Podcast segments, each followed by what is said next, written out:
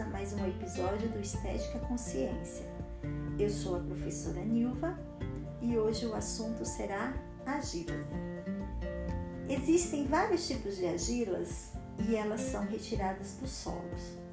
Posso defini-la como um material natural, terroso, de granulação fina, constituída por minerais, sendo o mais abundante desse mineral os silicatos de alumínio. Os outros minerais que encontramos são magnésio, ferro, cálcio, sódio, potássio, silício e entre outros.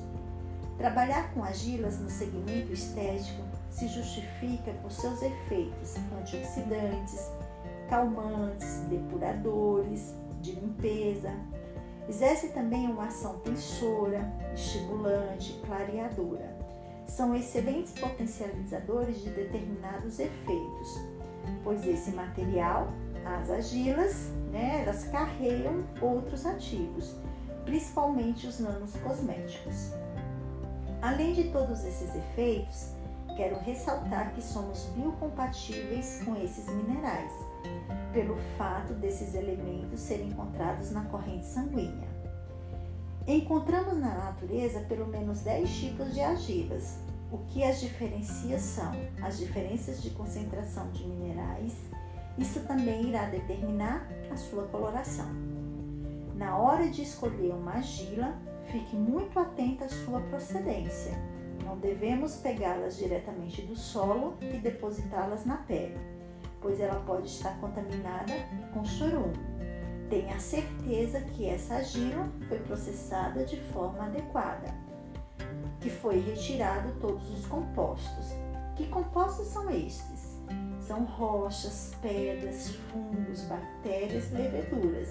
Esses compostos eles são indesejáveis e se eles estiverem presentes, ele pode causar contaminação na pele.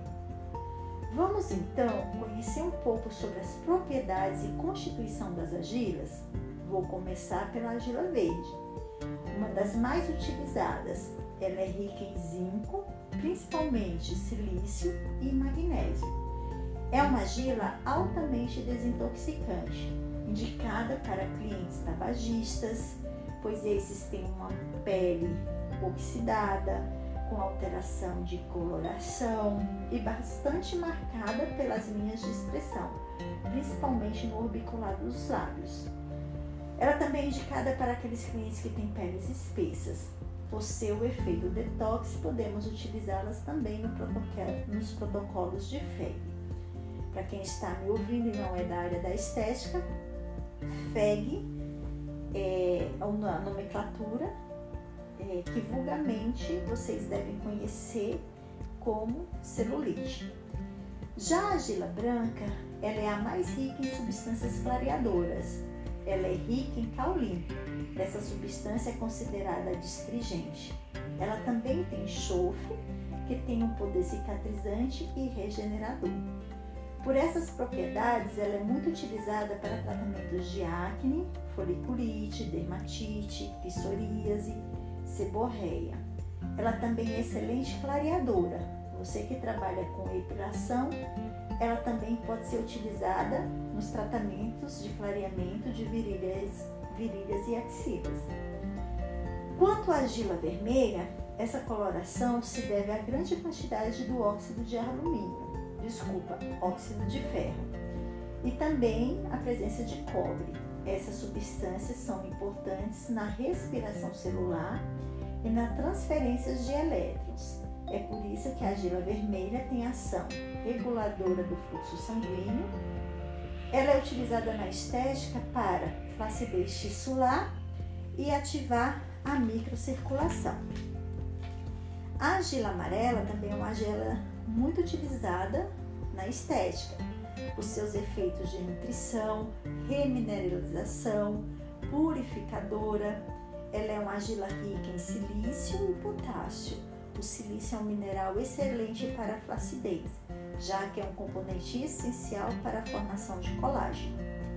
A argila marrom ela é rara, rica em silício, alumínio, é ótima para a flacidez cutânea.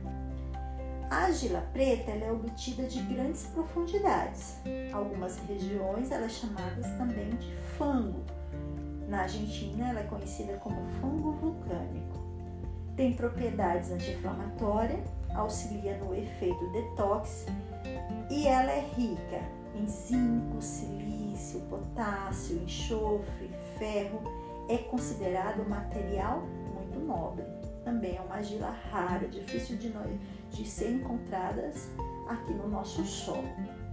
Bem, para potencializar os efeitos da argila, ela pode ser preparada, ela pode ser diluída em água termal, em águas remineralizantes, em gel, em chás, até mesmo em vinho, como nós comentamos em aula.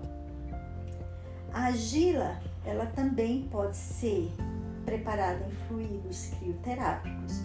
Tudo vai depender do resultado esperado né, e do protocolo que você vai associar esse esse elemento tão rico. Espero que vocês tenham gostado do conteúdo, que isso enriqueça aí o, o trabalho de vocês. Até o nosso próximo episódio. Obrigada pela companhia.